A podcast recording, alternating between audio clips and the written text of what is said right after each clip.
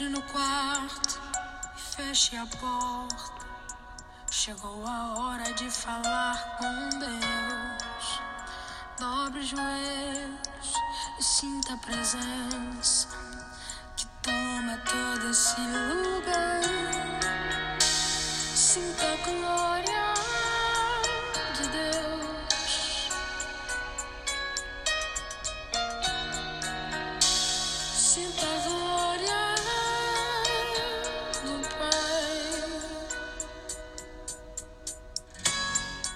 Olá, queridos, graças a Deus por mais essa semana que o Senhor nos dá. Que você tenha uma segunda-feira muito abençoada, muito próspera, na alegria né, do Senhor, para que assim o brilho do Senhor esteja sobre o seu rosto. Que muitos vejam, venham e adorem ao Senhor, porque é isso que Deus quer fazer. Por isso, como nosso pastor Tagama sempre nos lembra, mais está Deus interessado em nos abençoar do que nós mesmos sermos abençoados. Essa é a realidade. Assim como filhos que muitas vezes não entendem a extensão, vamos dizer assim, do interesses, dos interesses dos pais que o que os amam, né? Assim também somos nós muitas vezes. A gente se contenta tanto com esse mundinho aqui, com essas coisas terrenas, perdemos tanto tempo em coisas fúteis, inúteis, é, quando na verdade o Senhor tem o melhor para aquele que realmente busca a Ele. Por isso que mais importante é isso mesmo, é nós buscarmos o Senhor. E a palavra ainda nos diz: buscar o Senhor enquanto se pode achar. Isaías 55 e 6, né? Enquanto se pode achar, enquanto né, é, ele ainda né, está né, presente. Amém? E o dia é hoje, na verdade. Ontem eu li apenas do versículo 13 ao versículo 15, né? Quando fala ali sobre a andança ali dos, dos apóstolos ali, né? Por exemplo, de Paulo, né? A Bíblia cita que João os deixou ali, né? Na Panfilha e voltou para Jerusalém, né? E essa palavra voltou para Jerusalém me chamou a atenção de certa forma, porque eu lembro que Jesus Cristo disse, né, no início ali da igreja de Atos, é, não se ausentem de Jerusalém até que do alto vocês sejam revestidos de todo o poder, né, do poder do Espírito Santo. Então, se for para voltar, que seja para Jerusalém.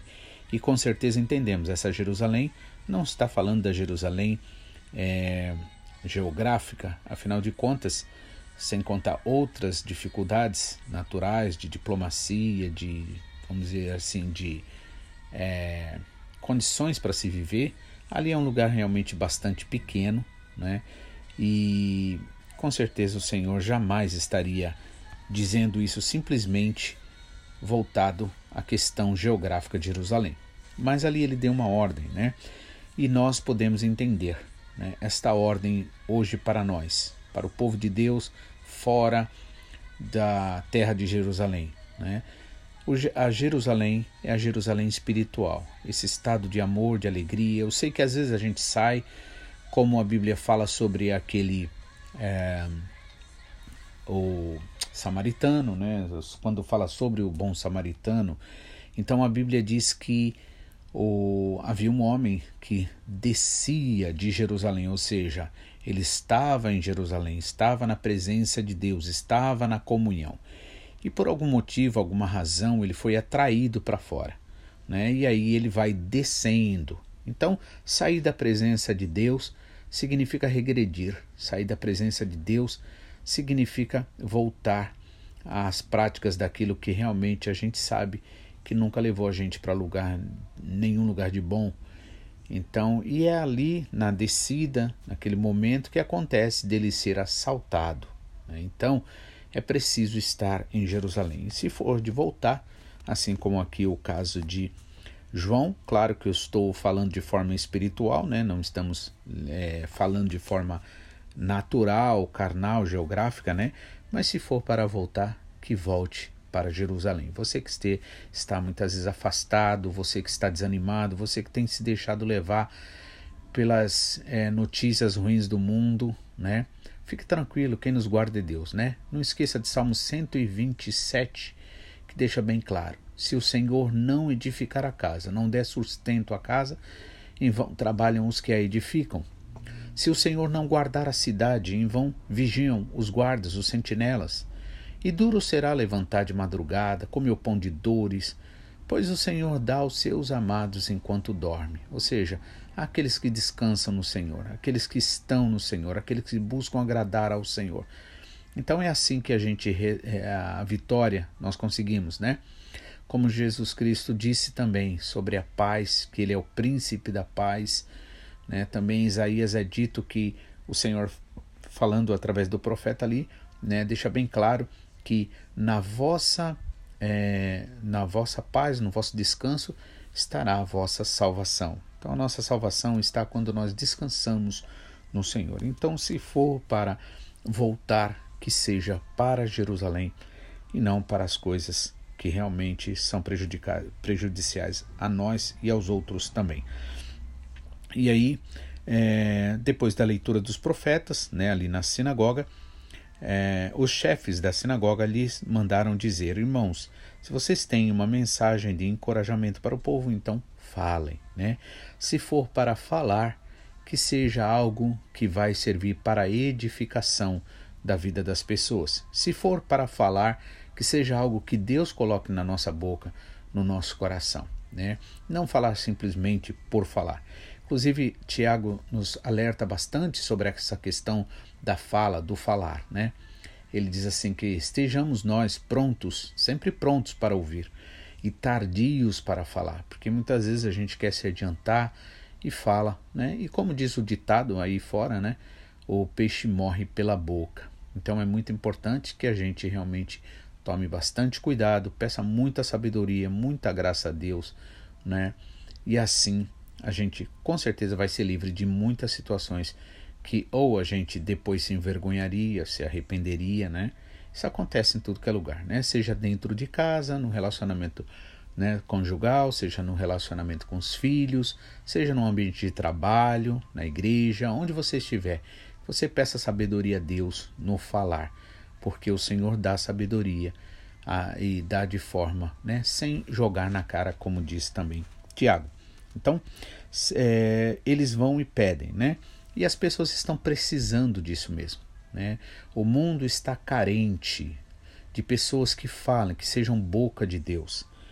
E aqui os irmãos ali na sinagoga vai e pede: se vocês têm uma mensagem de encorajamento para o povo, falem. Então é necessário a gente sempre orar, pedir a Deus, Senhor, coloca a tua palavra na minha boca que eu realmente esteja cheio do Espírito Santo, para que no momento da necessidade, da oportunidade, a gente possa abrir a boca. Então eu quero é, incentivar vocês a conversarem com os seus filhos. Muitas vezes a gente vê simplesmente problema no mundo, comenta sobre o mundo, das ameaças do mundo, mas uma coisa é verdade, é como eu falei do Salmo 137, 127, né? Se o Senhor não guardar, ou seja, é o Senhor quem guarda. Então não adianta a gente muitas vezes querer Sabe, a gente tem que fazer nossa parte. Nossa parte é conversar com os nossos filhos, nossa parte é realmente é, a gente passar aquilo que é a palavra de Deus, né? Como diz o apóstolo Paulo, há tempo e fora de tempo, né? Tudo na graça, na sabedoria, no entendimento do Senhor, com certeza vai dar certo e o Senhor vai fortalecer, né? Então, não se preocupe com o que está lá fora, se preocupe com aquilo que o Senhor colocou para você, né? essa condição, essa capacidade. E aí, é, aqui é, na sinagoga, eu gostaria de fazer uma observação em relação à questão da sinagoga, porque é, o, na época de Jesus Cristo, né, existiam então as sinagogas. Né, e aquelas sinagogas, na verdade, elas eram é, como se fossem associações aí no Brasil ou aqui no Japão a gente chama de kaikan, né? Que seriam prédios públicos que na verdade eles é, servem assim para que as pessoas façam reuniões e, e né, atividades culturais, musicais, né, de forma geral.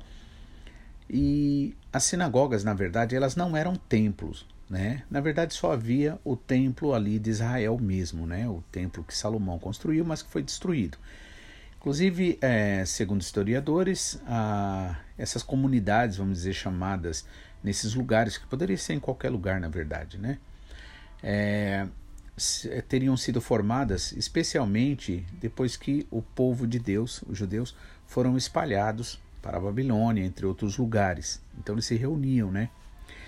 E aí, é, nesse, tem um, um, um, uma citação que eu achei interessante falando sobre essa questão da sinagoga, né? Um certo judeu, um certo judeu bem antigo, né? Ele dizendo o seguinte: quando dois estão sentados juntos e não há palavras da Torá, que seria no caso para os judeus é a lei de Deus, né? Ou seja, o livro da lei, né? E não há palavras para Torá no meio deles, cuidado isso constitui uma roda de escarnecedores. Né? Eu achei isso interessante, porque Jesus Cristo fala, por exemplo, em Mateus capítulo 18, versículo 20, ele diz o seguinte: Porquanto onde se reunirem dois ou três em meu nome, ali eu estarei. Né?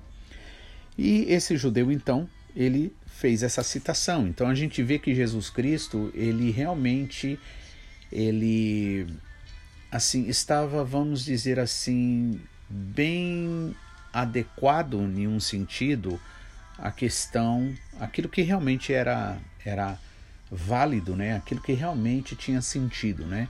Em termos do judaísmo, né? Então, quando é, é, nessa citação, né? Quando dois estão sentados juntos e não há palavra da Torá no meio deles, cuidado, isso constitui uma roda de escarnecedores, né? Então, não pegando isso aqui claro como versículo, mas entendendo que é, se a nossa conversa ela realmente não, vamos dizer, não, não for encaminhada ou não encaminhar a pessoa a Deus, à vontade de Deus, então na verdade é uma conversa que não tem sentido, que não tem o porquê.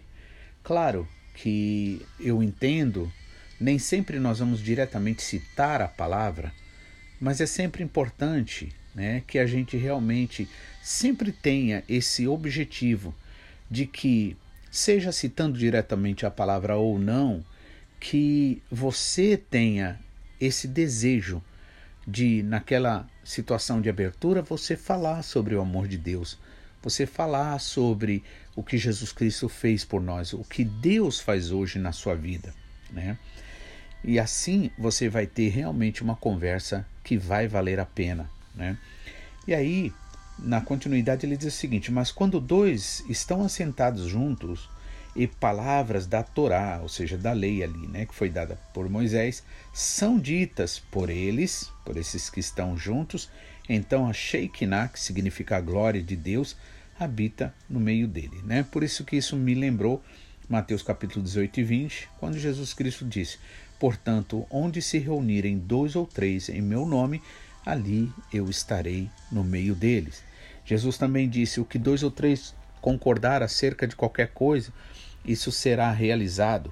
Claro, precisamos sempre lembrar, né? aliás, o que talvez nem haveria necessidade de ser lembrado, mas no mundo de tanto engano, eu acho válido lembrar que se dois ou três concordar acerca de qualquer coisa, qualquer coisa relacionada à vontade de Deus, qualquer coisa que seja dentro dos princípios de Deus, não qualquer coisa, vamos dizer assim, né, de uma vida normal, natural, do mundo simplesmente social aí.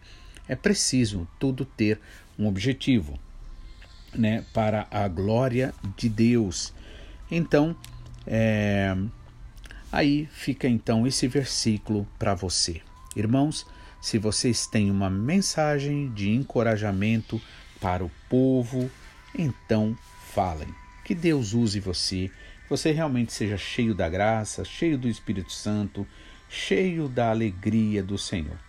Que realmente o Senhor possa fazer brilhar o teu rosto, que você realmente seja um instrumento de Deus para a bênção de todo aquele que rodear você. Em nome de Jesus, seja em casa, seja no trabalho, onde quer que você esteja. Que Deus abençoe sua semana, que Deus assim cumpra suas promessas na sua vida. Em nome de Jesus.